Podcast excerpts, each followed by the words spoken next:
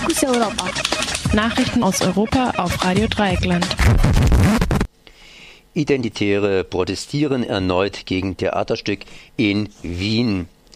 Ermittlungsverfahren gegen den Attentäter von Paris, Saleh Abdeslam, eingeleitet.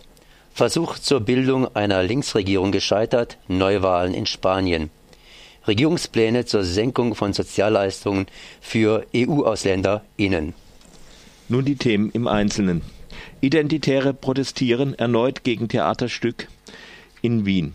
In Wien haben Mitglieder der rechtsextremen identitären Bewegung zum zweiten Mal gegen die Aufführung von Elfriede Jelineks Stück Die Schutzbefohlenen protestiert. Auf dem Dach des äh, Burgtheaters enthüllten sie am gestrigen Mittwoch ein Transparent mit der Aufschrift Heuchler und warfen Flugblätter ab. Die Aufführung selbst wurde aber nicht gestört.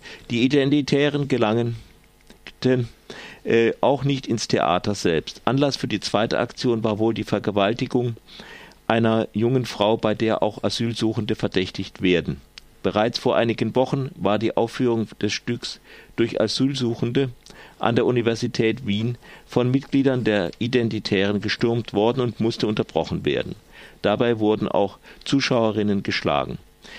Gestern beendete die Polizei den Protest laut Angaben des Burgtheaters schnell. Es seien außerdem Anzeigen wegen Ordnungsstörung gestellt worden. Ermittlungsverfahren gegen den mutmaßlichen Attentäter von Paris, Saleh Abdeslam, eingeleitet. Ebenfalls am gestrigen Mittwoch wurde in Paris offiziell das Ermittlungsverfahren gegen Saleh Abdeslam eingeleitet, der als der letzte überlebende Attentäter der Anschläge vom November vergangenen Jahres gilt.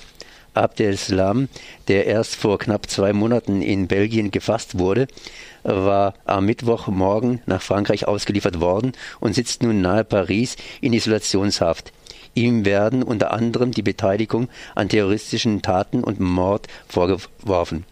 Voraussichtlich am 20. Mai soll Abdeslam wieder vor Gericht erscheinen, nachdem er gestern über die Anklagepunkte informiert wurde.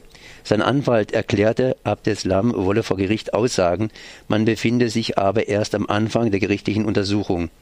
Bei den an mehreren Orten ausgeführten Anschlägen im November starben 130 Menschen, 352 wurden verletzt.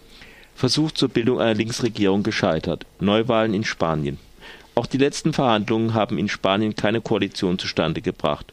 Nach den Wahlen im Dezember gab es mehrere Anläufe und drei offizielle Konsultationen beim spanischen König, um eine Regierung zu bilden.